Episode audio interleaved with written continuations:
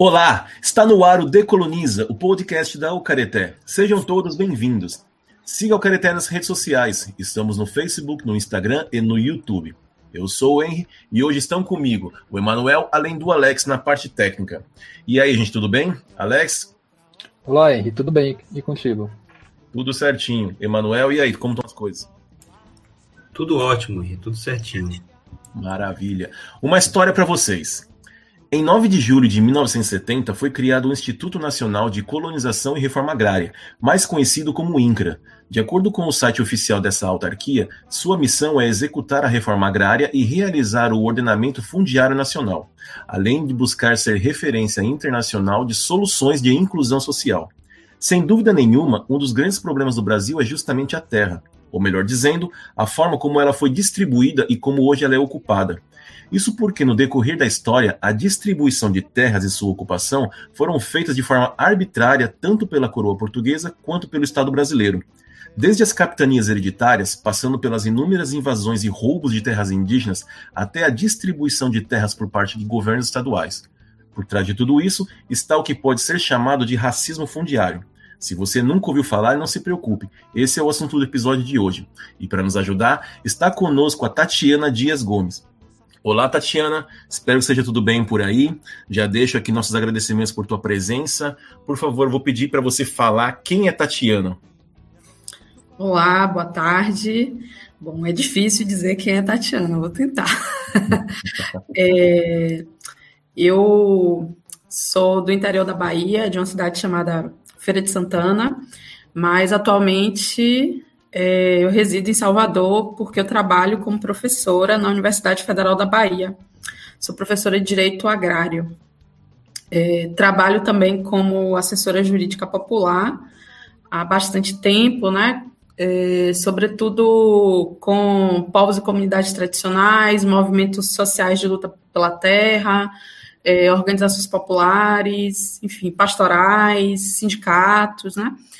E é, atingidos por barragens também. Atualmente eu tenho trabalhado muito diretamente com a questão dos danos né, é, socioambientais gerados pelo rompimento de barragens de mineração e também pela ameaça de rompimento de barragens de mineração. Então, me interesso também né, por, por essa discussão é, relacionada a, enfim, a, a, estratégia extrativista né, que o Brasil e o mundo uhum. adotaram. É, quando dá tempo, quando surge inspiração, eu escrevo também poemas, contos. é, e assim, isso não diz muito sobre mim, assim, diz mais no campo profissional, mas eu não sei responder a outra pergunta, não. Tudo bem, já foi esse, essa introdução já é, é suficiente, acho, para o público ter uma ideia, né? Você chegou a trabalhar com, a, com a, o movimento lá dos atingidos por, por barragem? Sim, atualmente eu trabalho com movimentos atingidos por barragens em Minas Gerais, né? Eu trabalho ah, numa, é, numa organização chamada AEDAS, em Minas, que é Associação Estadual de Defesa é, Ambiental e Social, que tem feito um trabalho de construir um plano de reparação integral para atingidos por barragens de mineração. Né? Então, trabalhei em Mariana também, quando é, em 2017, 2018, uhum. eu produzi um relatório sobre os danos morais né, causados pela, pelo rompimento lá da barragem de, de Fundão. E agora estou trabalhando numa cidade no que é na região metropolitana de Belo Horizonte, chamada Sul. E lá a ArcelorMittal, que é uma outra mineradora, né, que se intitula a líder mundial na produção de aço, é, deslocou compulsoriamente é, centenas de famílias de suas casas, de suas roças, de seus postos de trabalho. E aí a gente está nessa luta por construir um plano de reparação integral para essas famílias. Então, é, de 2017 para cá, sobretudo, eu tenho trabalhado também mais diretamente com atingidos por barragens de mineração, né? Uhum. Antigamente eu trabalhava com os atingidos por barragens de hidrelétricas, né? Porque aqui na Bahia a gente tem o caso de Sobradinho, né? que deslocou milhares de pessoas, tanto nas zonas urbanas quanto nas zonas rurais. É, deslocou cidades, né? Cinco cidades. A gente tem aquela música de Sim. É, Guarabira, né? Casa Nova, Centro pelo é. Arcado, Sobradinho, Adeus, Adeus. Então, eu trabalho ali na, naquela região também já há bastante tempo. E, e aí, de 2017 para cá, como eu falei, eu estou mais dedicada a essa questão dos rompimentos de barragens né, de mineração. Com mineração, eu trabalho desde 2006, né, com os danos da, da mineração em si, da extração. Né, mas agora, é, nesses últimos anos, mais com o rompimento de barragens, né, que uhum. a gente sabe que de 2015 para cá isso se tornou um, uma questão nacional muito, muito séria, né? É, não que eles não acontecessem antes, né? Acontece, aconteceram uhum. bastante. De 86, em Minas, sobretudo, em Minas Gerais, sobretudo, aconteceu bastante, mas o rompimento de Mariana e o rompimento em Brumadinho é, jogaram uma, uma atenção, né? Sobre isso, devido, sobretudo, à quantidade de mortes também, né? Então, Sim. e a magnitude né, dos danos. Sim. Destruíram bacias hidrográficas. Né? Foi. Esse, esse assunto aí já rende outro episódio, né? Mas para a gente voltar para desse episódio aqui, vamos lá. No primeiro bloco, nós vamos discutir o que é racismo fundiário.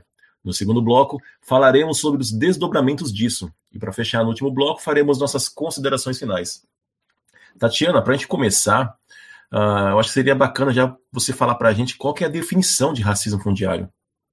Então, é, para chegar na definição, que na verdade não é uma definição, né, porque não tem fronteiras ainda muito bem delimitadas, eu queria tratar um pouco de como é que essa essa articulação meio que foi surgindo para mim assim, de maneira mais evidente, né?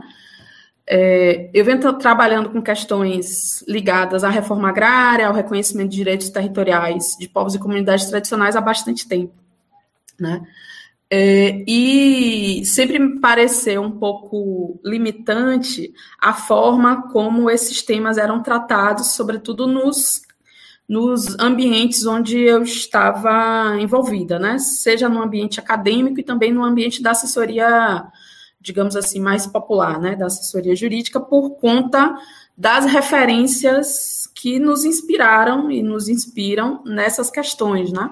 Então, eram referências muito brancocentradas, digamos assim, né? Muito é, preocupadas, inclusive, com a dimensão de classe, né? Que me parece que é uma dimensão importante. E aí, eu quero deixar isso bem registrado, assim. Eu acho que a dimensão de classe também é uma dimensão importante. Só que é, pensar a, digamos assim, como se deu o processo de ocupação territorial no Brasil sem é, jogar atenção nas relações raciais, me parecia um pouco é, equivocado, né? E aí, é, só que eu não tinha ainda, logo quando eu comecei a trabalhar com isso, isso já tem mais de 15 anos, eu acho que me faltava ainda uma digamos assim, uma possibilidade concreta de traduzir isso em palavras. Eu me incomodava com as leituras que eram feitas, mas eu ainda não sabia dizer é, como me contrapor a essas leituras, né? Então, eu venho já há bastante tempo pensando um pouco em como é que poderia fazer um tipo de intervenção mais no campo é, político-acadêmico, né? Nesse, nessa, nessas questões. E aí, é, de nos últimos anos, e aí com mais ênfase, né? É, de 2010 para cá, é, eu fui me aproximando de determinadas concepções teóricas que, é, tipo, jogaram, assim, me, me, me é, corporificaram um pouco aquilo que eu estava pensando, né?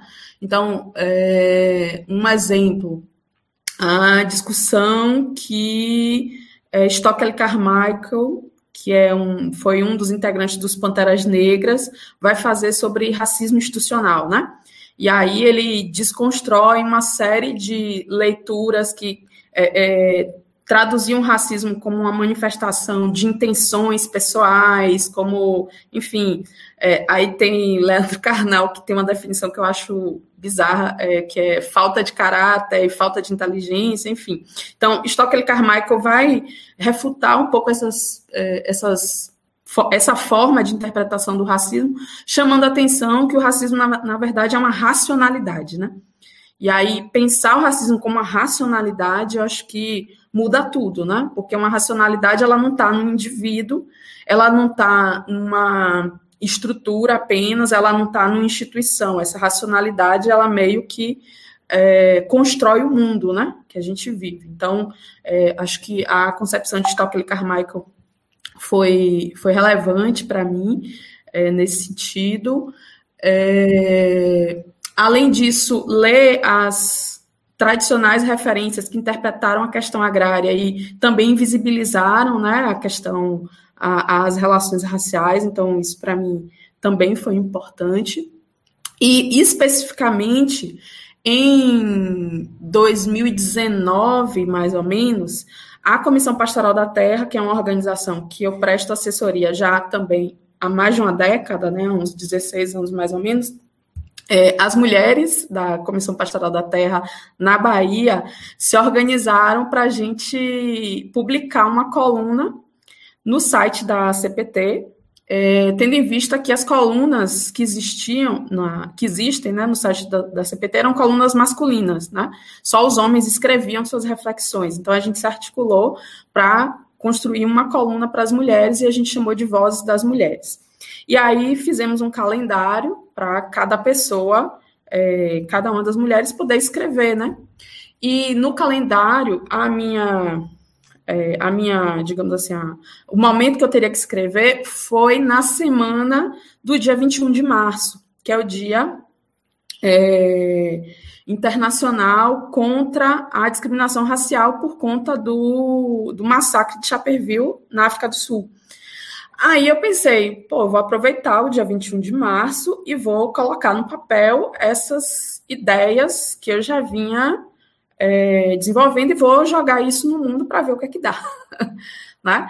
Então, é, a, a, eu lembro que a, a, expressão racismo fundiário eu tinha escrito num caderno há muito tempo atrás, assim, né? Tipo, no meu, nos meus cadernos que tem vários fragmentos de pensamentos perdidos, né?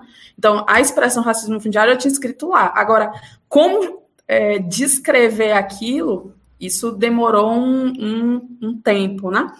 E aí, é, pensando no massacre de Chaperville, eu pensei em articular o, a questão fundiária na África do Sul, né? Porque aí eu já tinha lido Steve Biko, que falava da situação dos bantustões, né? Que eram aqueles terrenos segregados destinados aos povos ancestrais sul-africanos, né? Por conta do regime de, de apartheid.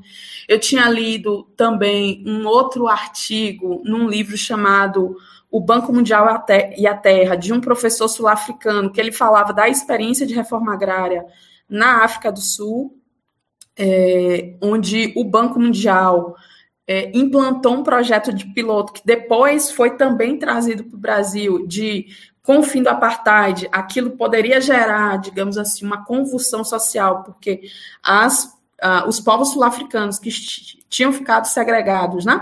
É, o medo é que eles matassem os colonos brancos é, é, para que devolvessem essas terras, né, que lhes foram retiradas, e aí o Banco Mundial disse, ó, eu tenho como resolver esse conflito aqui, apresentando um projeto que no Brasil isso foi chamado de cédula da terra, né? Então era basicamente o Banco Mundial é, destinar crédito para que essas populações sul-africanas comprassem as terras das quais eles tinham sido usurpados pelos colonos brancos. Então, é, isso foi lido como uma reforma agrária de mercado, né, uma reforma agrária associada ao mercado, né?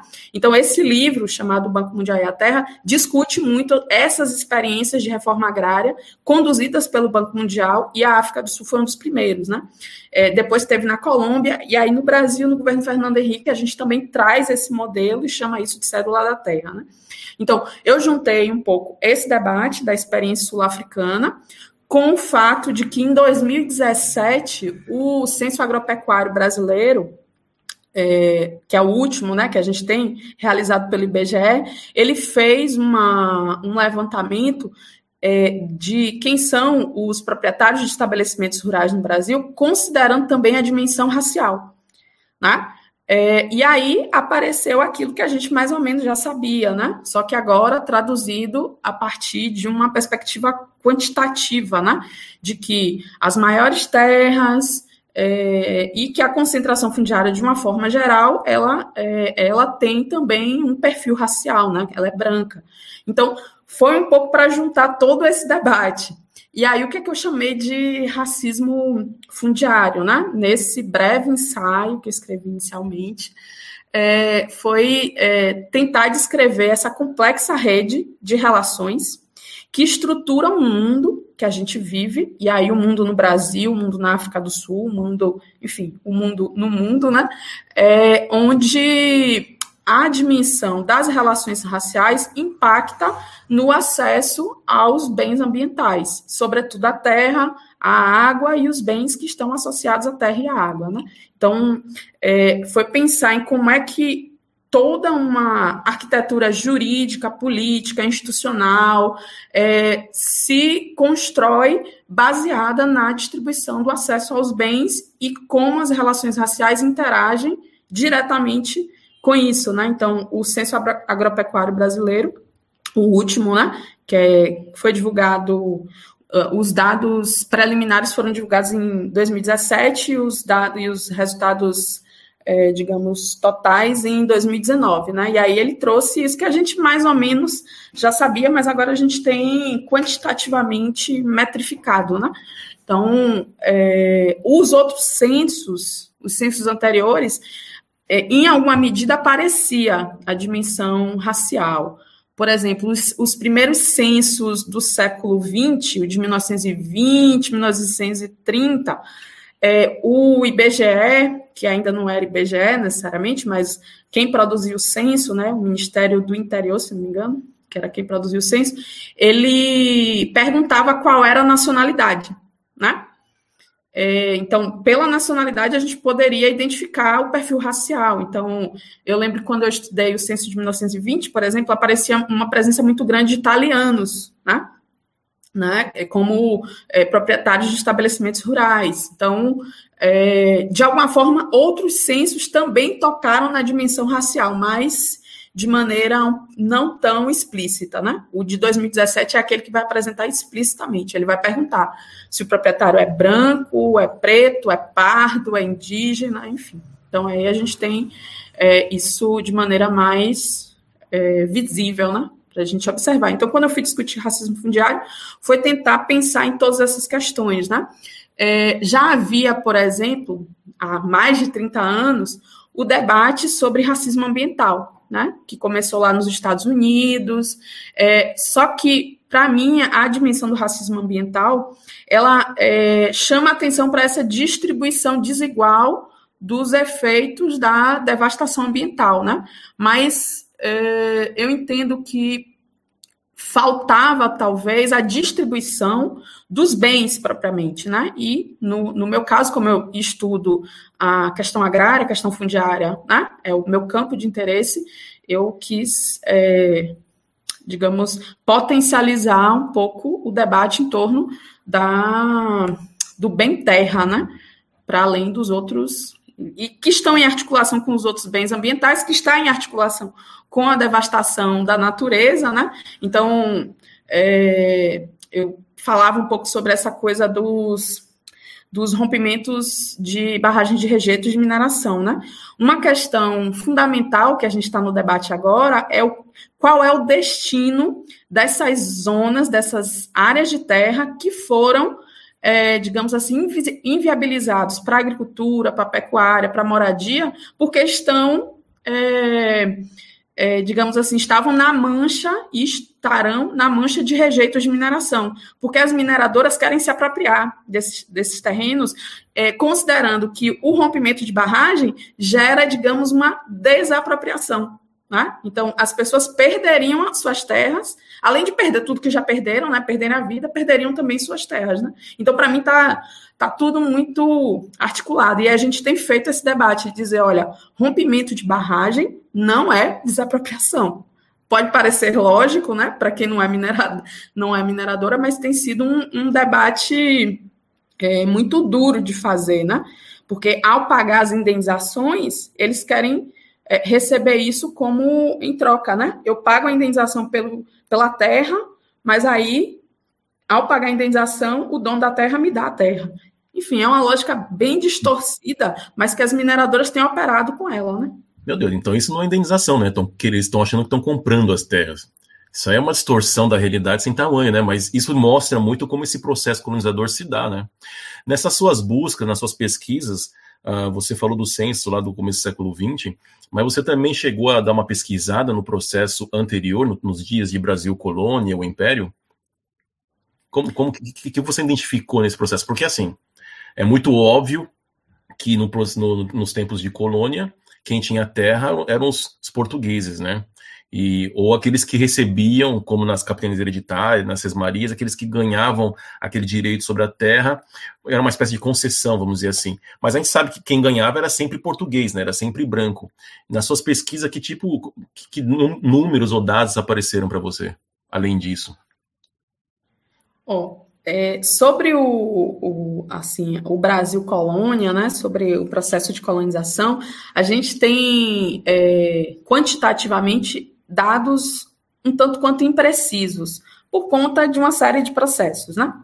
Mas aí é, eu gosto sempre de diferenciar duas situações. Uma coisa foi a ocupação formal, aquela protagonizada pela coroa portuguesa, que tinha um nome é, pomposo, né?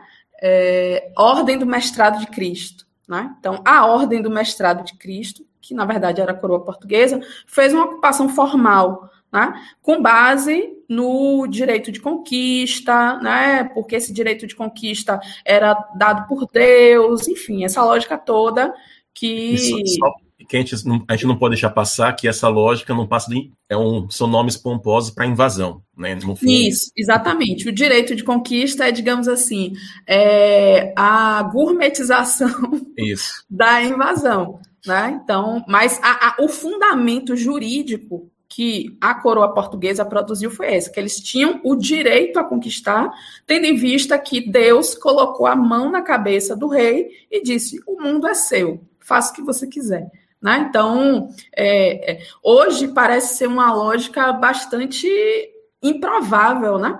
mas, aliás, hoje não, porque boa parte do imperialismo é, funciona dessa forma. Né? Então, vamos relativizar isso que eu acabei de dizer. É, Mas é, só é... Ver o slogan, é só ver o slogan que está em vigor no Brasil, né? Mas enfim, voltando para o assunto. Isso, exatamente, porque assim é porque quando a gente olha do ponto de vista é, de quem sofre as consequências disso, parece tudo muito é, irrazoável, né? Mas é, enfim, eles consideravam razoável. Então, com base no direito de conquista, que é essa, é, é digamos, uma tentativa de escamotear a ideia de que, na verdade, foi uma invasão, né?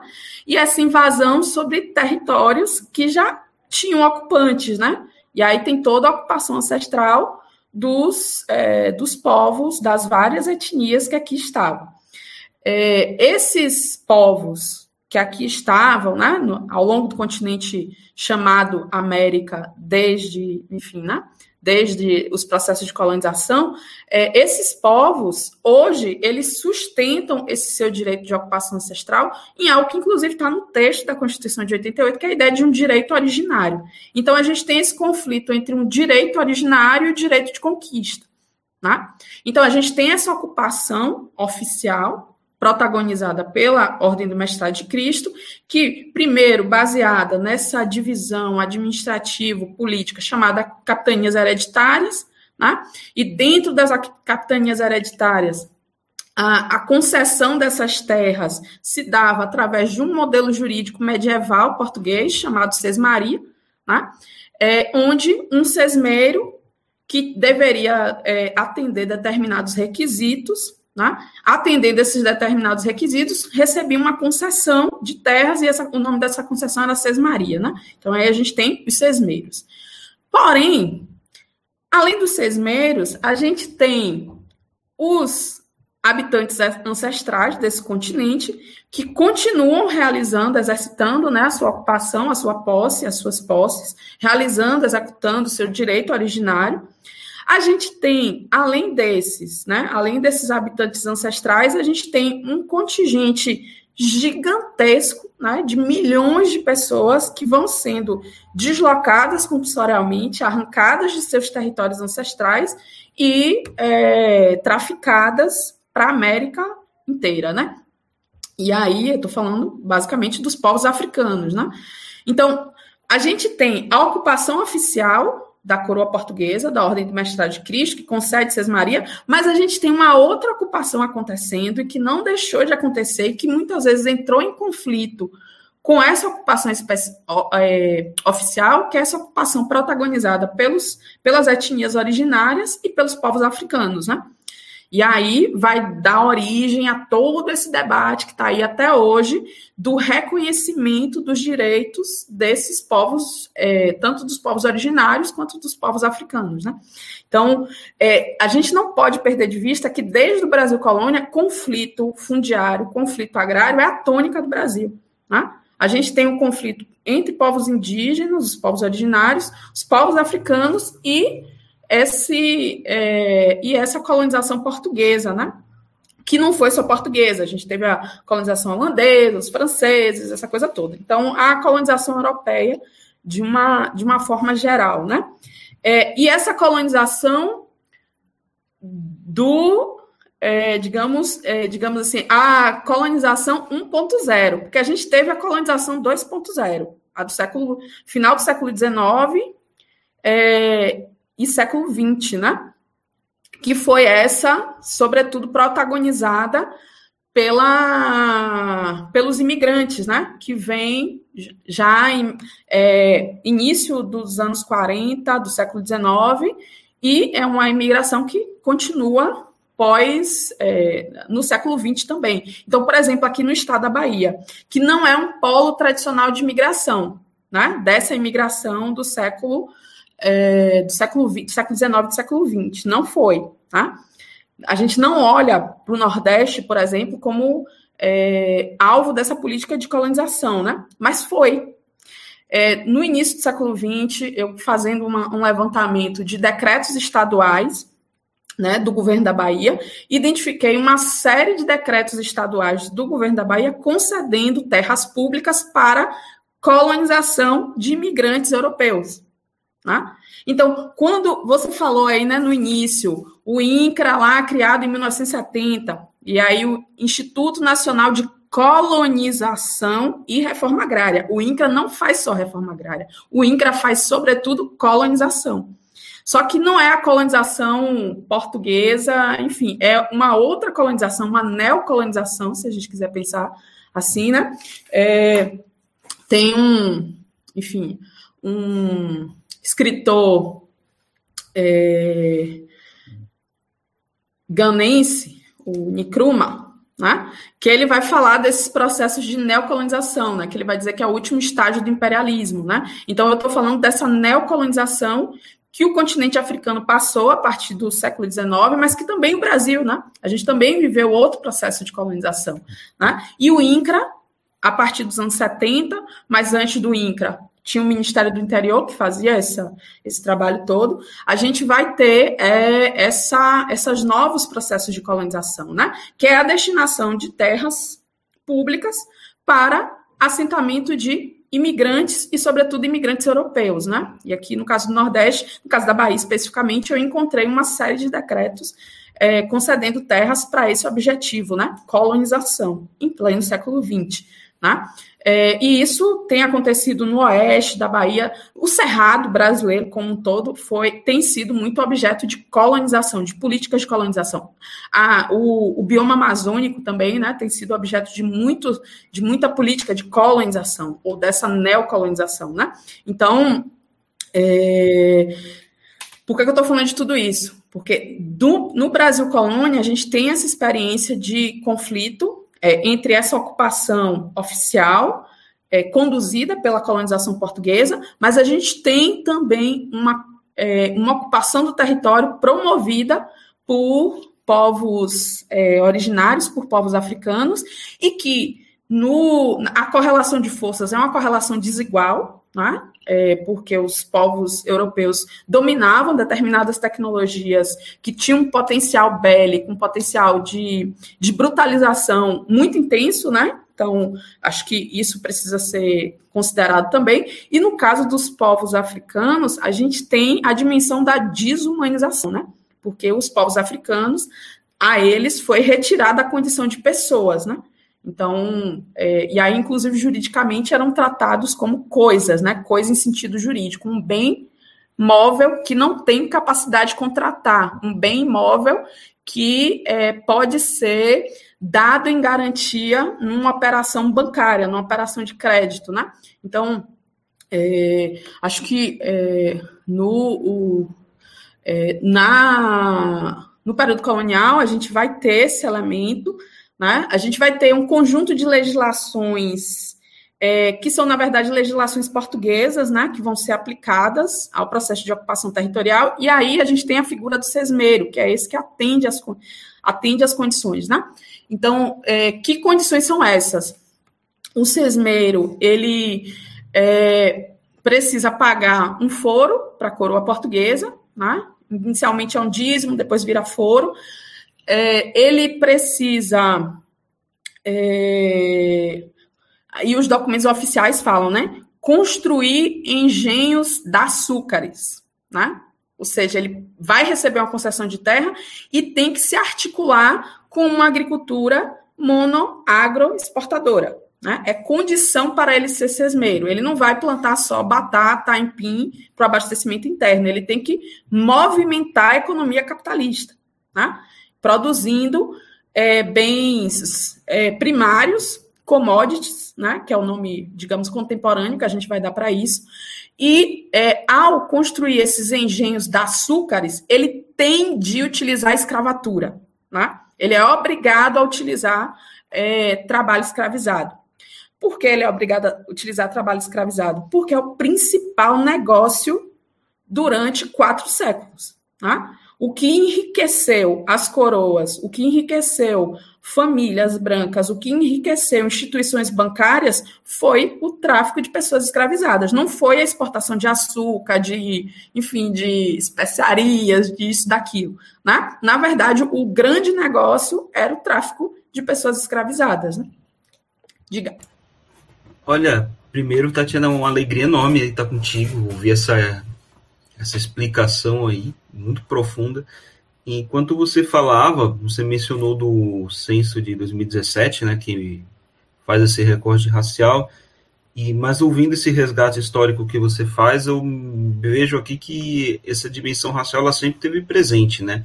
Seja naquela primeira, aquele primeiro momento de invasão, é, depois em você estabelecer essas condições aí para os sesmeiros, né, de você explorar, inclusive o trabalho escravo, que movimentou toda uma economia colonial, né?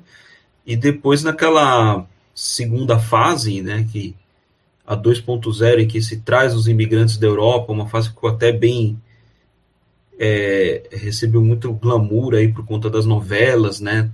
lembro da Terra Nostra, por exemplo, mas que também ali, salvo engano, tinha um objetivo aí de embranquecer a população, né? de você negar um pouco esse caráter de querer inserir o Brasil como, como é, quase como uma nova Europa, né? Então, penso, refletindo aqui, acho que é, esse cara, é, é, esse aspecto racial sempre teve aí movimentando toda a nossa política de distribuição de terras, né? Aí realmente faz muito sentido aí a fase de um racismo fundiário. Achei bem interessante essa essa, essa luz aí que você lança sobre essas questões. A Tatiana estava falando sobre, no, na Bahia, né, o Estado ter dado terras para colonização e falado sobre, eu não lembro o termo que você usou, mas foi terras públicas, qualquer coisa nesse sentido. E aí eu estava pensando, lembrando aqui, porque na minha pesquisa eu acabo estudando um pouco da história de uma cidade no Amazonas que chama Presidente Figueiredo, que no processo de integração nacional, que era o projeto do, da ditadura, né? Ela acabou surgindo nesse contexto, mas o que, que eu quero dizer? Eles partem, os estados uh, de, dentro da, da União, né? E o próprio Estado brasileiro sempre partiram do, do princípio de que essas terras eram vazias, né? Que elas não tinham pessoas, que, essas, que, que, os indígenas, por exemplo, não eram considerados como de direito de, de posse daquela terra. O que é bem, é, isso é bem louco, porque quando você começa a analisar as leis indigenistas, vamos chamar assim, aquelas que protegem os direitos indígenas, e elas existem faz muito tempo, elas também garantem o uso fruto da terra. Né? Isso não é uma novidade da, da Constituição de 88. O, é, constituições anteriores já previam essa garantia, né? Mas Uh, eu tinha mencionado na, na, apresentação sobre como esses, esses governos estaduais tiravam os indígenas, eles expulsavam mesmo, era um esbulho ali, é, é, era um projeto de expulsão e de extermínio desses indígenas para justamente ceder essas terras para esses colonos, né? Então, uh, só para a gente ter alguns exemplos, no Rio Grande do Sul, o governo do Brizola fez isso com os Caingangue. Eles, ele, o, ele criou lá um INCRA estadual, eu não lembro qual era o nome, mas o estado do Rio Grande do Sul não tinha esse, essa entidade, né? Então ele criou essa entidade de reforma agrária, e aí em nome, isso é bem, pode gerar polêmica, mas a verdade é essa, né? Que ele partiu de uma premissa de que era muita terra para pouca gente, né? Essa, essa premissa que, em muitos aspectos, é liberou o fascismo, né? Que é muito utilizado ainda foi utilizado para criar o Estado de Israel, é utilizado para você é, expulsar indígena no Brasil atualmente, mas também aconteceu na Bahia, você disse, uh, no sul da Bahia, eu não lembro se foi os Tupinambá ou se foram os Pataxós, eu não lembro qual etnia era, mas isso chegou a ser até é, marcado nas investigações do, do, relatório que veio a ser é, conhecido como relatório Figueiredo, o estado da Bahia, eles colocavam veneno assim na, no açúcar e dava para os indígenas para eles morrerem e a terra ficar livre, né?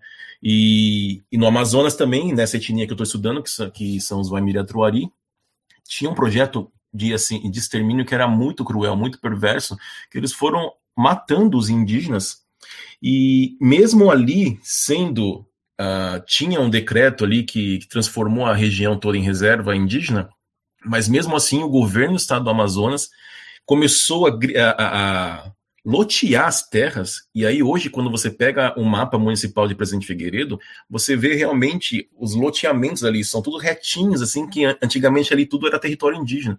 Então, considerando tudo isso que a gente está falando, uh, até por essa proximidade nossa com os indígenas, eu gostaria de, de, de perguntar para você se você considera esse, essa dinâmica também de expulsão de indígenas para colocar esses colonos brancos, porque nesse processo de Presidente Figueiredo tinha muito paulista, muito gaúcho. Isso entraria no que você chama de racismo é, fundiário? Sim, entra sim. Assim, é... primeiro, a ideia de vazio demográfico vai ser articulada o tempo inteiro para justificar projetos de colonização e projetos de desenvolvimento com muitas aspas, né? Então, é, pensando mais uma vez na questão da exploração mineral. Eu escrevi uma dissertação sobre um conflito é, fundiário e socioambiental entre uma comunidade fundo de pasto, né, que é uma comunidade tradicional que a gente tem aqui na Bahia, que são é, criadores de animais, né, gado em algumas regiões, gado bovino em algumas regiões, é, caprinos e ovinos em outras, e no meio do território tradicional, dedicado a essa pecuária é, comunitária, em áreas sem cercas, né? É, que tem, enfim, um saber é, mobilizado por essas, por essas comunidades assim muito profundo, né, de como realizar a pecuária num contexto do semiárido e é, no meio da, do, do, território dessa comunidade, a gente tem uma mineradora operando, né? E aí é, eu fui, é, enfim, estudar um pouco é, quais eram as justificativas para a mineração no Nordeste, né? É, e a, encontrei num documento oficial do Departamento Nacional de Produção Mineral, né, do Instinto, que hoje é a Agência Nacional de Mineração, encontrei a seguinte referência: o solo do semiárido, o solo da Caatinga, é um solo infenso agricultura, pecuária. Por conta disso, o semiárido é um vazio demográfico, logo, a única coisa que tem para fazer é explorar o subsolo. Né? Então, isso num documento oficial e numa região que a gente sabe que é densamente é, habitada, né? É, que, muito embora a gente tenha é, as enfim, as dificuldades inerentes né, às condições climáticas, mas que não são elas que determinam a, digamos, as desigualdades socioeconômicas que a gente vive né, no Nordeste, porque não é só a seca, né? É, tem no, no âmbito das organizações populares, da articulação de semiárido, sobretudo, a gente costuma dizer que o problema não é a seca, é a cerca, né? Então, é, isso vai aparecer, a discussão sobre vazios demográficos vai aparecer. Da mesma forma, para o Cerrado. Né? Se disse durante muito tempo que o Cerrado era um vazio demográfico, logo ele tinha que ser ocupado com a agricultura e a pecuária é, exportadora. Né? E aí a gente tem praticamente a extinção do Cerrado, né? do bioma Cerrado, se a gente quiser pensar na perspectiva é, de um professor da PUC de Goiás. Ai, meu Deus, eu vou esquecer o nome dele de novo. É, enfim, depois eu lembro o nome dele, que ele diz que o, o, o, o, cerrado é um bioma extinto, né? A gente não tem condições de reflorestar o cerrado. Né? E aí a justificativa foi basicamente com base nessa ideia do vazio demográfico. E, da mesma forma, o, é, o bioma amazônico, né? que tradicionalmente foi tratado como vazio demográfico. Né? Sabemos que há uma invisibilização dos povos que habitam o bioma amazônico, que não há vazio demográfico coisa nenhuma. Né? É, então, acho que essa é uma ideia muito forte, muito articulada é, por vários governos, à direita e à esquerda, né, para justificar esses projetos de desenvolvimento que, na verdade, excluem as, os reais, os, outras formas de existir no mundo, né, outros projetos de desenvolvimento. Né? Então, é, quando o Nkrumah está falando do neocolonialismo, ele está falando também disso, né? E não só ele, mas se a gente pensa em Aimé Césaire também, quando ele está discutindo é, a, a, o neocolonialismo também, né? É, enfim, uma série de outras pessoas estão falando disso, que na verdade a gente tem esse jogo de esconde é, de outros projetos de mundo, né? Então, porque a gente tem um projeto hegemônico, que é esse projeto que articula aí, é, enfim, essas, esses, todas essas opressões que a gente vive, né? Então, acho que a ideia de um vazio demográfico é uma ideia forte nesse, nesse debate, né? É, e porque, basicamente, ele anula outras formas de uso da terra, da água, dos bens ambientais, de uma forma geral, né? É, com relação à imigração, é, é interessante também porque a esquerda e a direita a imigração vai ser mobilizada com viés extremamente racista. Tá?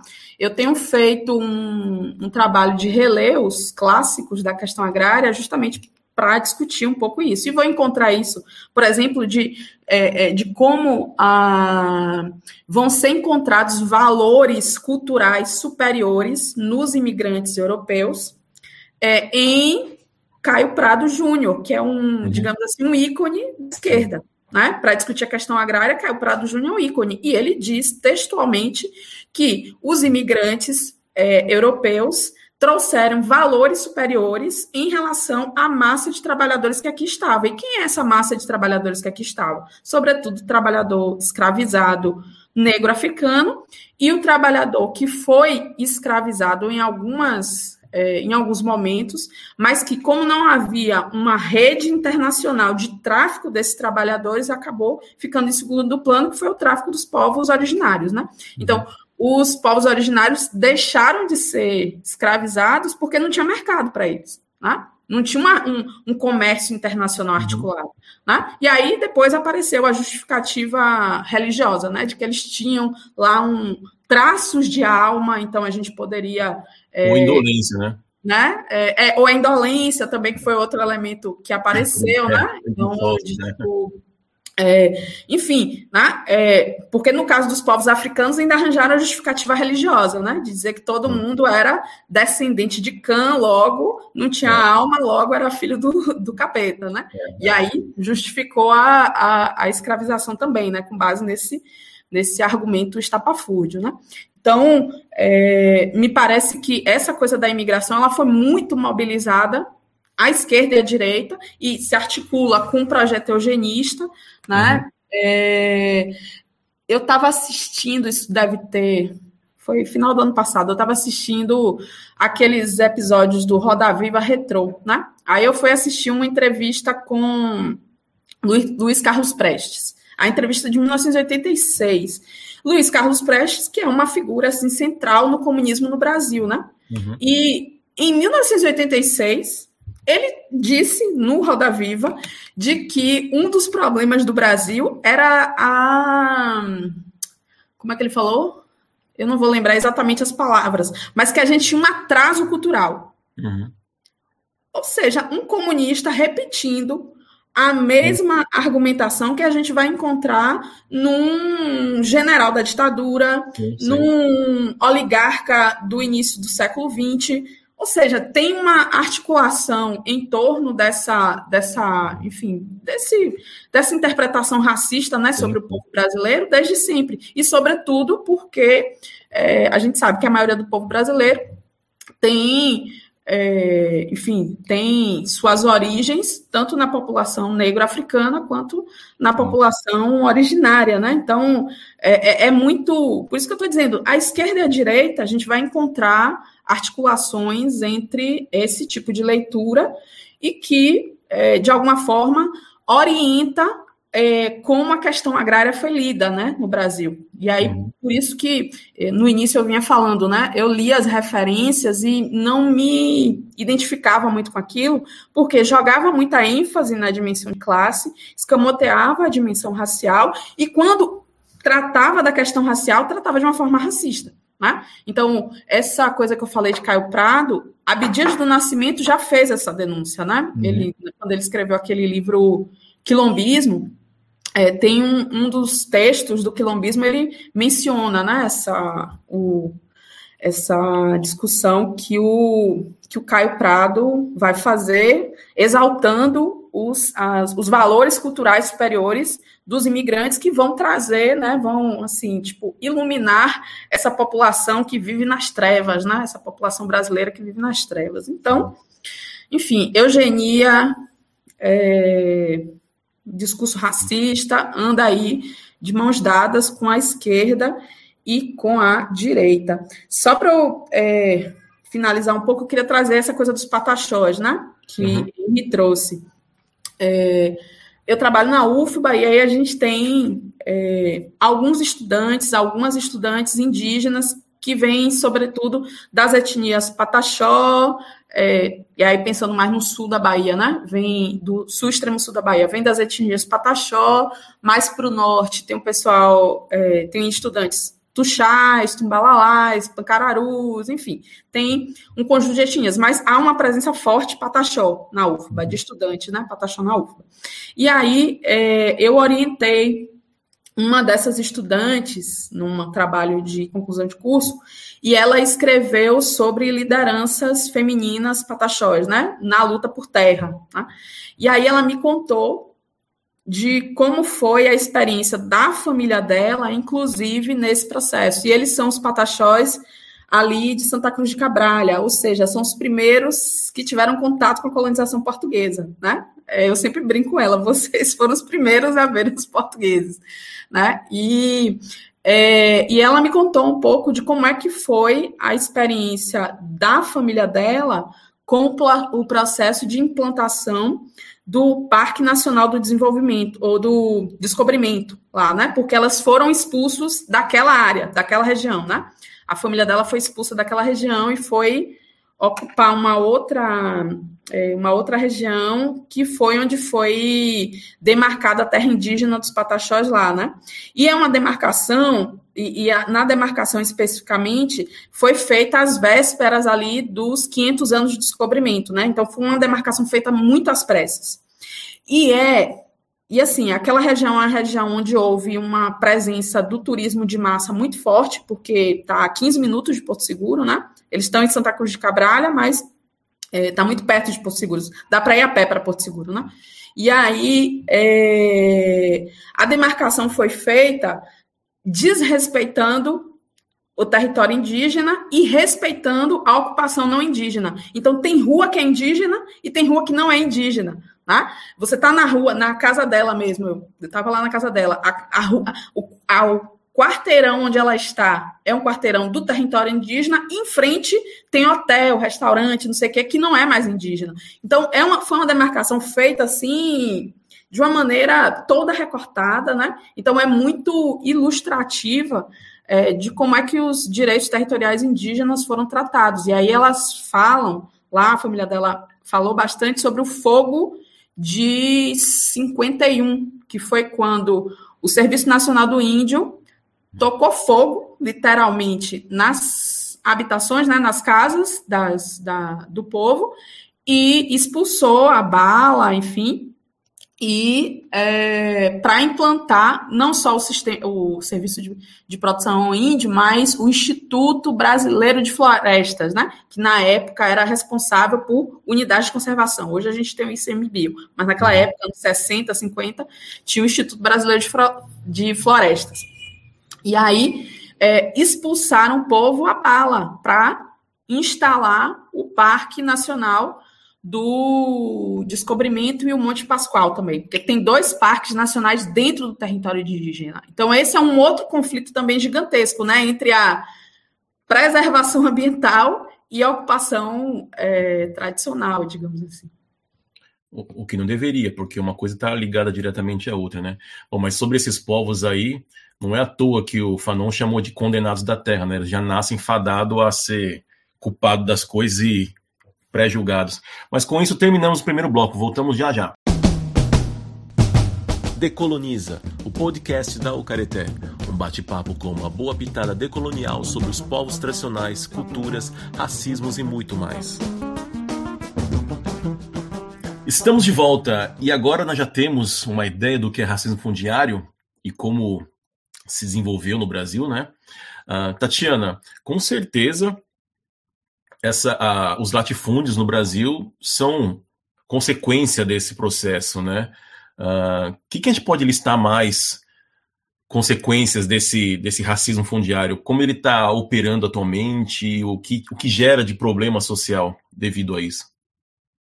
É, assim, com relação aos latifúndios, acho que é, tem uma é uma, uma rede bastante complexa, né? Que vai retroalimentar o latifúndio no Brasil, né?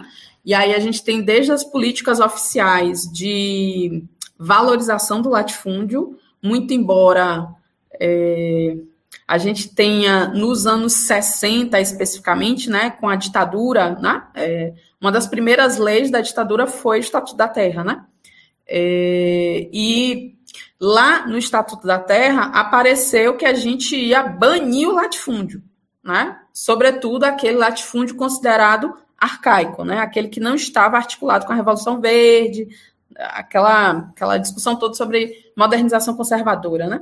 Então, o latifúndio deveria se modernizar para dar lugar à empresa rural. Né? Então, no discurso oficial, o latifúndio ele começou a ser questionado também, né?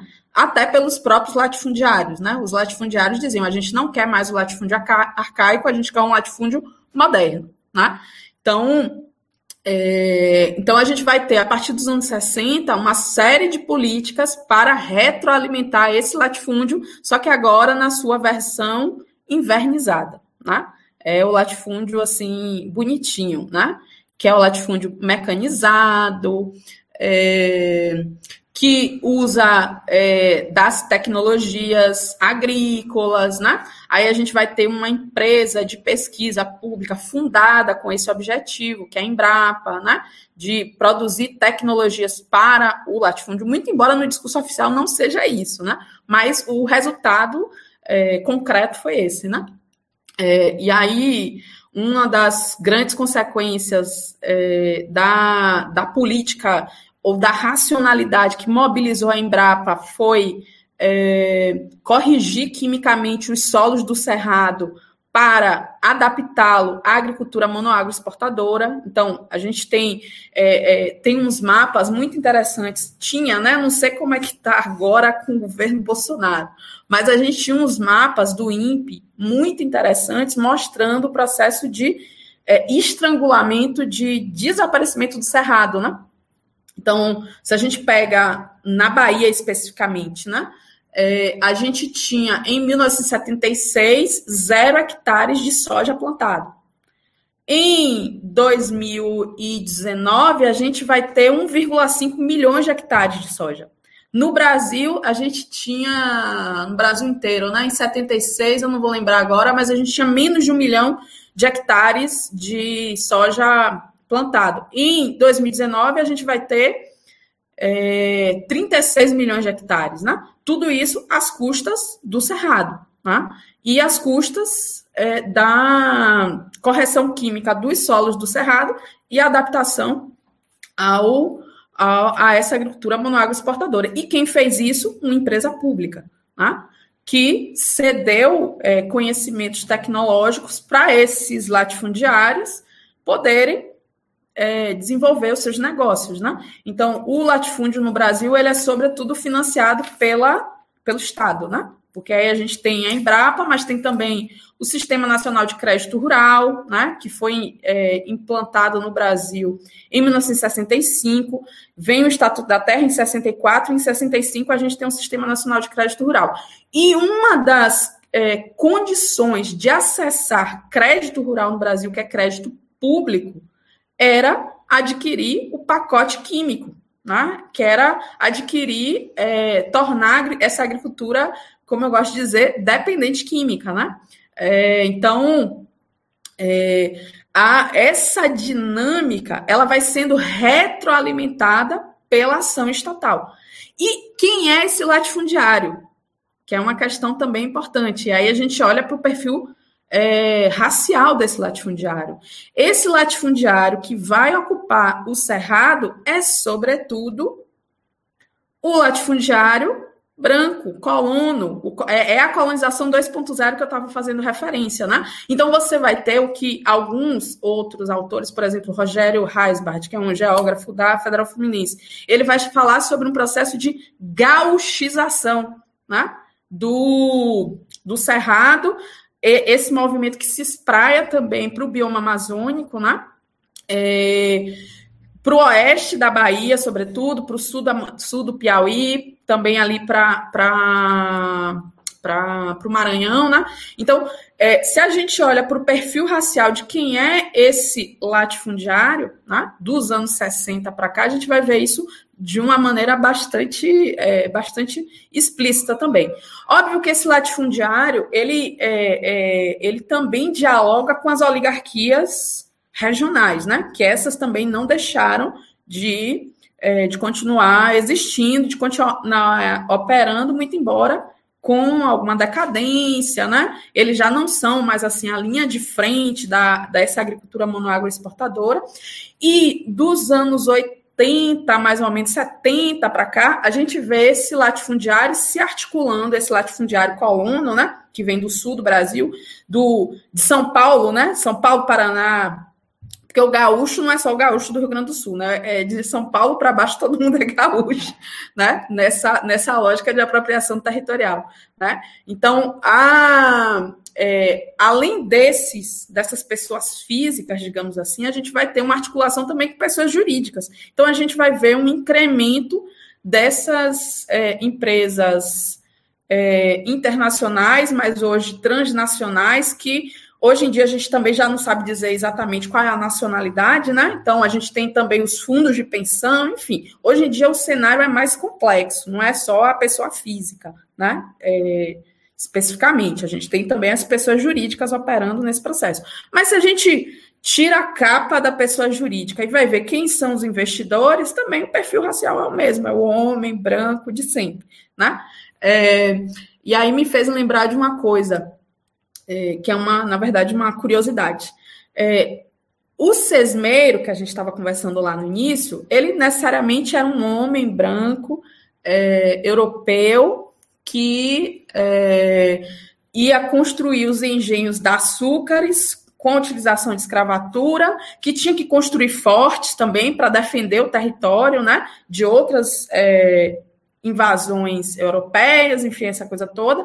Então a gente vai ter esse perfil tradicional do sesmeiro. Mas a gente tem uma situação que eu sempre achei ela muito curiosa, que é uma mulher sesmeira né? É, que ela vai ser proprietária, proprietária não, porque eles não eram proprietários ainda, né? A gente só pode falar em propriedade no Brasil de meados do século XIX para cá, com a lei de terras e depois com a lei 1237-64. Mas ela era uma sesmeira, uma concessionária de terras, é, mulher. O nome dela é Violante da Távora, né? E ela recebeu uma concessão de Sesmarias numa ilha que tem aqui perto de Salvador, que é a ilha de Taparica. Então, a ilha de Taparica, a Sesmeira era uma mulher. É um, é um, um, um dado, assim, curioso, né? Então, esse latifundiário que tem esse perfil racial bastante demarcado, que a gente vai ver isso com mais é, evidência no último censo agropecuário, ele vai sendo retroalimentado por essas políticas estatais, que são políticas, em última análise, também racistas, né? porque elas vão favorecer uma determinada, é, um determinado tipo de agropecuária, com o argumento de que é, era a promoção do desenvolvimento rural para combater a pobreza, para combater as desigualdades é, regionais, mas que aprofunda essas desigualdades, que aprofunda é, todo esse, todo esse, enfim, todo esse conjunto de operações que a gente vive. Porque essas políticas, elas não mudam o quadro da concentração fundiária, elas aprofundam a desigualdade de acesso, né? É, tendo em vista que é, os trabalhadores, né? sobretudo os trabalhadores que tinham já saído da condição de escravização, né? É, esses trabalhadores não vão no Brasil, né? A gente sabe disso, né? A gente tem a Lei Áurea, mas no 14 de maio, no dia seguinte, estava todo mundo é, sem qualquer tipo de, é, de atenção do Estado, né? Então, essas, essa massa de trabalhadores vai, é, vai migrar, muitas vezes, para os grandes centros urbanos, né? É, e aí tem toda essa discussão sobre o êxodo rural, né, que ah, e aí vai inchar as cidades, os centros urbanos do Sudeste, tá, né? Só que assim, o que está no pano de fundo de tudo isso é um processo de expulsão territorial dessas pessoas, né? É, mobilizado, inclusive com discursos de que é a seca, é isso, é aquilo, mas o que está faltando, na, o que é, faltou, na verdade, foram políticas públicas de é, digamos assim, de garantir a permanência dessas pessoas, como houve, por exemplo, os latifundiários. Eles tiveram políticas públicas para potencializar a mobilidade, a colonização, o acesso ao crédito rural, o acesso à terra, mas não só isso, acesso à educação, acesso à saúde. Basta a gente lembrar da chamada lei do boi, né? que foi é, reservar vagas em universidades para filhos de, é, de agricultura, falava-se em agricultores, mas a gente sabe que a gente está falando dos grandes produtores rurais, né? É, em, e, eram, e era uma reserva de vagas na ordem de 60% né, nos cursos das ciências agrárias. Então, a gente tinha, teve uma política de cotas que nunca foi questionada nos cursos de agronomia, veterinárias, zootecnia, enfim, as ciências agrárias de uma forma geral, né?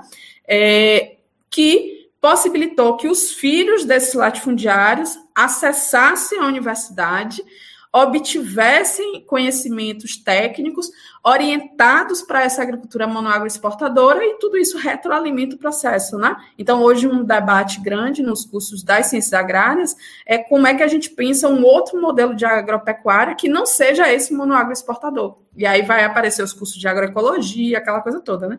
Então, é, tem uma série de processos que fazem com que o latifúndio no Brasil não desapareça. Né?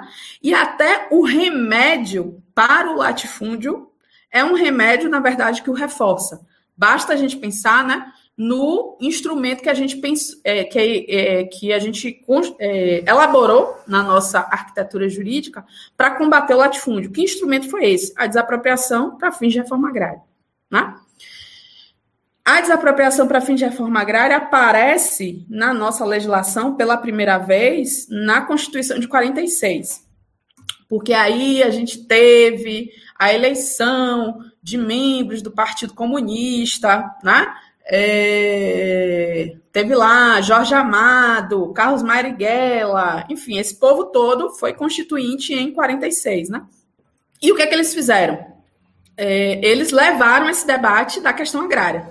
Só que, como é que os comunistas pensavam a questão agrária no Brasil em 1946? Né? Que aí a gente volta para o debate da interpretação que eles têm sobre o imigrante, sobre a massa de trabalhadores, enfim. Né? É, os comunistas pensavam a questão agrária é, a partir de uma lógica que, é, digamos assim, eu considero, e assim, eu entendo as, as limitações que se havia no momento, né? eram poucos, eram 14 parlamentares, né? é, não era assim, o, o, não tinha uma hegemonia do, do, Congresso. Então, eles precisaram apresentar uma proposta recuada. Né? E que proposta recuada foi essa? É, a desapropriação se daria não como foi, por exemplo, no México, no início do século XX, né? ou no Haiti, no início do século XIX. Né? Tem todo um debate, inclusive, sobre o medo que o Haiti produziu no Brasil, né? Então, é, esse aí é um, é um, outro capítulo. Mas, assim, o que é que os nossos comunistas propuseram? Em vez de propor uma, uma, uma, uma política territorial, no, como foi a do México, como foi a, a russa, como foi a haitiana, eles propuseram uma desapropriação com indenização. Né? Então, o proprietário vai ser desapropriado, porém ele vai ser indenizado. E aí isso produziu uma reforma agrária onerosa, bastante onerosa, uma reforma agrária que se daria imóvel por imóvel, então a gente não vai terminar isso nunca, né? Se vai ser imóvel por imóvel, a gente não vai terminar isso nunca, né? E uma, uma reforma agrária que depois, né, sobretudo com o Estatuto da Terra, ganhou uma face muito residual. Só haveria a reforma agrária nas zonas de tensão e conflito social. Não, seria a reforma agrária no Brasil inteiro, só onde houvesse tensão e conflito social. E a gente está falando de um país que sempre é, abafou a tensão e o conflito social. Então, para o conflito social aparecer, é precisa de muita coisa. Né? Tradicionalmente, as pessoas são reprimidas. Né? Então, o conflito nem sempre ele ganha é, força, ganha visibilidade. Então, esse, esse padrão de reforma agrária, que começa lá em 46, que a gente repete em 64 e repete em 88, né, não produziu qualquer alteração na estrutura fundiária. Tanto que a gente tem um índice de Gini, que é o índice que mede concentração fundiária, de 1920, que era 0,8, e a escala de Gini, ela varia de 0 a 1. Então, 0,8 está muito perto de 1. A gente tem uma altíssima concentração fundiária. Em 2019, a gente tem uma concentração fundiária de 0,8. A gente passa 100 anos e não produz nenhuma alteração no índice de Gini. Né? E por que, que a gente não produz nenhuma alteração no índice de Gini? Porque no campo político, jurídico, é, administrativo, orçamentário, a gente tem, na verdade, políticas que retroalimentam a concentração fundiária. E aí, essas políticas beneficiam um determinado grupo racial em, determinado, em detrimento de outros grupos raciais. Então, a gente não tem orçamento para titular terra indígena, a gente não tem orçamento para titular é, terras quilombolas, a gente não tem orçamento para titular outros povos e comunidades tradicionais, e a gente ainda tem um emaranhado é, jurídico, administrativo, é, enfim, né? É, que varia, que, que não varia muito se o governo é de esquerda, se o governo é de direita, que vai manter o estado de coisas que a gente tem. E tem um outro elemento que, é, é, que contribui também para esses estados de coisas. Né? A questão agrária deixou de ser um tema nacional, porque nos anos 60 era um tema nacional forte. Né? Hoje em dia é um tema, digamos assim, mais é, secundário, né? A gente tem outras outras preocupações mobilizam mais as pessoas do que a, a questão fundiária, a questão é, a, acaba sendo uma questão bem marginal hoje em dia, né? Então é, salvo alguns grupos específicos, né, o movimento, é, as organizações dos povos originários, as organizações quilombolas, as pastorais sociais, os movimentos de luta pela terra, mas hoje em dia é uma, uma pauta bastante é, difícil, tanto que a gente não vê, por exemplo, aparecer no debate presidencial. Né? É, eu li todos os planos de governo é, na última eleição, né? Porque, uhum. inclusive, eu tive que participar de alguns debates sobre isso, aí eu sentei para ler os planos de governo. E havia menções, assim, bem genéricas, muitas vezes, salvo o plano de Guilherme Boulos, que uhum. tinha um debate, assim, um pouco, não vou nem dizer que era um debate aprofundado, tinha algum debate mais é, desenvolvido sobre o tema, mas os outros eram menções, assim, bem. É, é, eu, eu, lembro do de Bolsonaro, que era revogar a desapropriação para fim de reforma agrária. Aí eu ficava pensando assim, gente, mas isso é assim, é, não, a desapropriação para fim de reforma agrária não desapropriou ninguém, isso não é um problema, entendeu? Então, é, é, Tatiana. Desculpem, gente, eu falo demais. Não, que isso.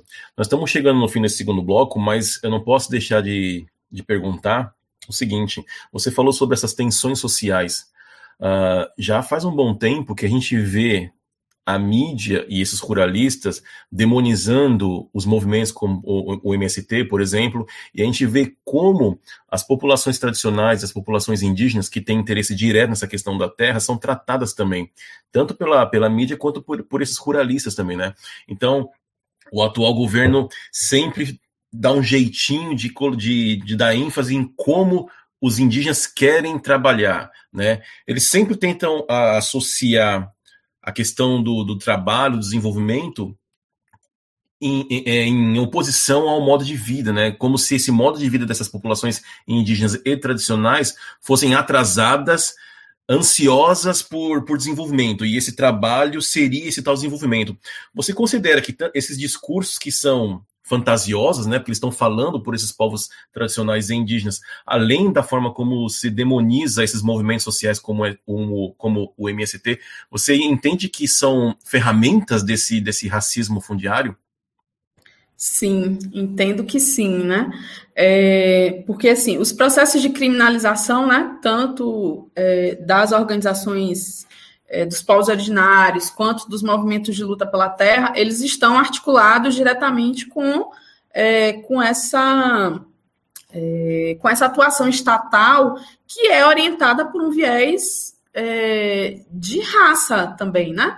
É, então, o Ministério Público, quando apresenta as denúncias, o Judiciário, quando julga, a polícia, quando é, abre os inquéritos, né? Eu lembro daquela em 2012, mais ou menos, a Veja lançou, a revista Veja lançou uma série de matérias e a, a, a matéria carro-chefe era um debate, é, é, o título era A Farra Antropológica, né? Que os antropólogos estariam inventando quilombolas, inventando é, indígenas, Brasil afora, para é, é, obter terras e aí tinha e aí articulava com as ideias assim bem toscas de tipo financiamento de ONGs internacionais, a soberania e não sei o que, lá lá lá, né?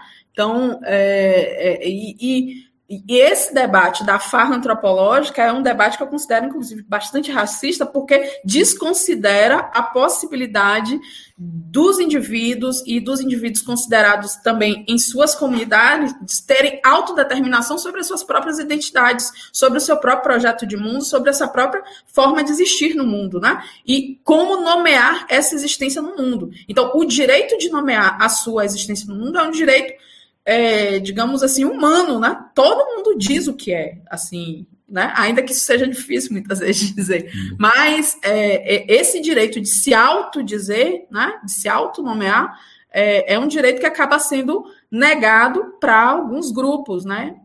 Então, acho que, é, é para mim, é, é, uma das, das manifestações, assim, digamos, é, é, não, E a gente não pode perder de vista que tenha a Convenção 69 da OIT, da qual o Brasil é signatário, que garante esse direito, né?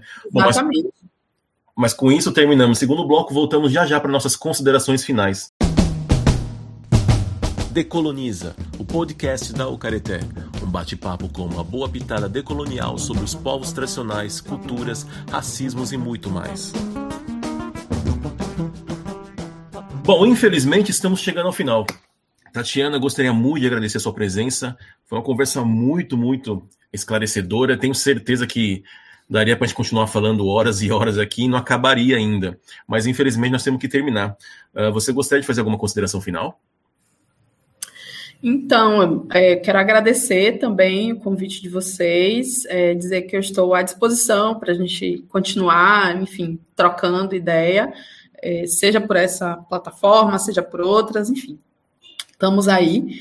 E é, eu queria só fazer referência a uma experiência que eu acho que ela é muito eloquente para condensar um pouco tudo isso que eu estou falando, assim, é, que é a experiência, que é a situação, o embrólio, digamos assim, o caos em que se encontram as comunidades de fundo e fecho de pasto aqui da Bahia, né?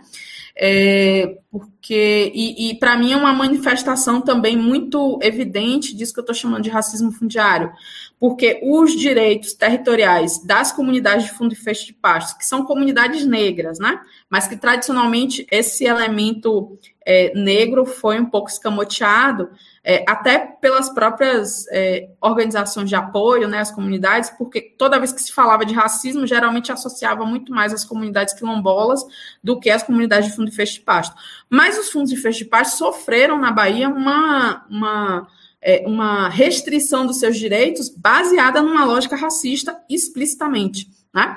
A Constituição do Estado da Bahia, que previu né, a, é, uma política de destinação, de concessão de terras para as comunidades de fecho de pasto, é, disse assim, né, os parlamentares disseram assim, olha, o camponês baiano, ele não tem capacidade técnica e nem o apego né, à terra do camponês do sul do Brasil e do camponês europeu. Isso está explicitamente colocado nos anais da Constituinte baiana, né, da Constituição baiana. Então, é, quem é o camponês europeu, quem é o camponês do sul do Brasil e quem é o camponês baiano, né? Então, essa, esse camponês negro, é, esse camponês que tem uma origem dos povos africanos, dos povos originários, não tem capacidade técnica e não tem capacidade cultural equiparada ao camponês branco do sul do Brasil e ao camponês branco europeu. Os deputados baianos disseram isso. Né? Logo, eles não têm direito à propriedade da terra. A gente vai dar um título precário temporário, que é a concessão de direito real de uso. E os fundos de festa de pasto estão nessa luta para tentar garantir os seus territórios já há bastante tempo, mas de 89 para cá, que é o ano da Constituição, isso se tornou assim um beco sem saída, um labirinto. Né? E aí, lidando com mineradoras, parques eólicos, grileiros, é, com a agropecuária monoagroexportadora, enfim. E eles viram seus direitos, um direito, assim, digamos, mais, é, é, digamos, mais fortalecido, que em tese seria o direito de propriedade, né, em detrimento de um título precário, como é a concessão de direito real de uso, com base num argumento explicitamente racista. Né? Então, é, para mim também é, é, assim, é uma das manifestações mais eloquentes disso que eu estou chamando de racismo fundiário. Então, é uma ideia que eu estou é, buscando desenvolver com mais, é, enfim, com mais vigor, né? Porque eu escrevi um ensaio inicial, um pouco partindo daquela, é, daquela reflexão em torno da experiência da África do Sul com, com a experiência brasileira, mas é, tem rendido alguns debates, né? É, em torno disso, porque eu entendo que talvez é, quem é, vinha refletindo sobre a questão agrária tangenciou um pouco a dimensão das relações raciais, né? E aí, só para finalizar também, de qual concepção de relações raciais eu estou partindo, né? É, como eu já falei, eu parto é, um pouco dessa ideia de que o racismo funciona como uma racionalidade, isso vem lá do Stockley Carmichael.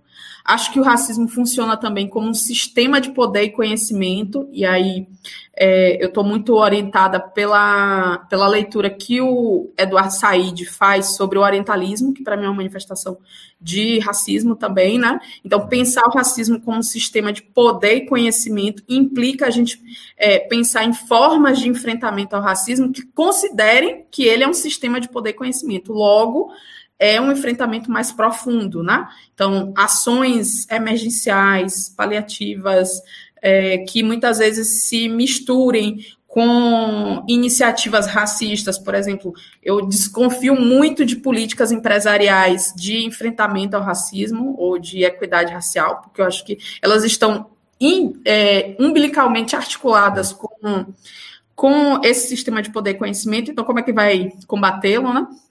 E é, então acho que é e, e, também nessa dimensão que eu tô, é, tentando articular das relações raciais, é, eu estou me aproximando também de um campo teórico que é, se preocupa com o papel que a branquitude exerceu na construção dessas relações raciais. Né? Então, é, é pensar, sobretudo, o papel dos povos brancos na construção dessa arquitetura jurídica, política, é, epistêmica que articulou o mundo que a gente vive, né? Então, e aí o mundo na dimensão material, na dimensão imaterial, no campo das artes, no campo da é, no campo jurídico, no campo econômico, no campo socioambiental, enfim, né? Então é pensar também essas é, porque tradicionalmente a gente tende a pensar as relações raciais como muito focadas na, no, nos povos negros, né?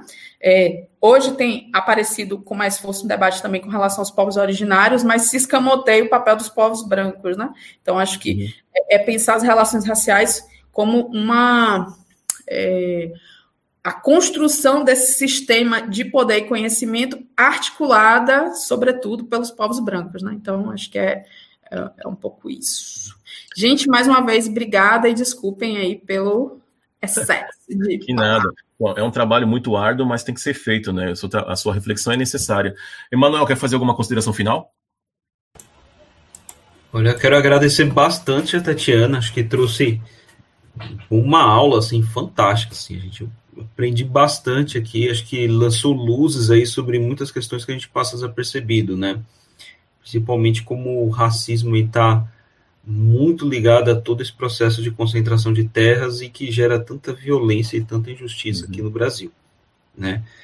E queria agradecer também aos nossos ouvintes e aos meus colegas de Ocareté aí que estão aí sempre tentando trazer esses temas interessantes aí para gente, a gente é, franquear o acesso a todo mundo, né?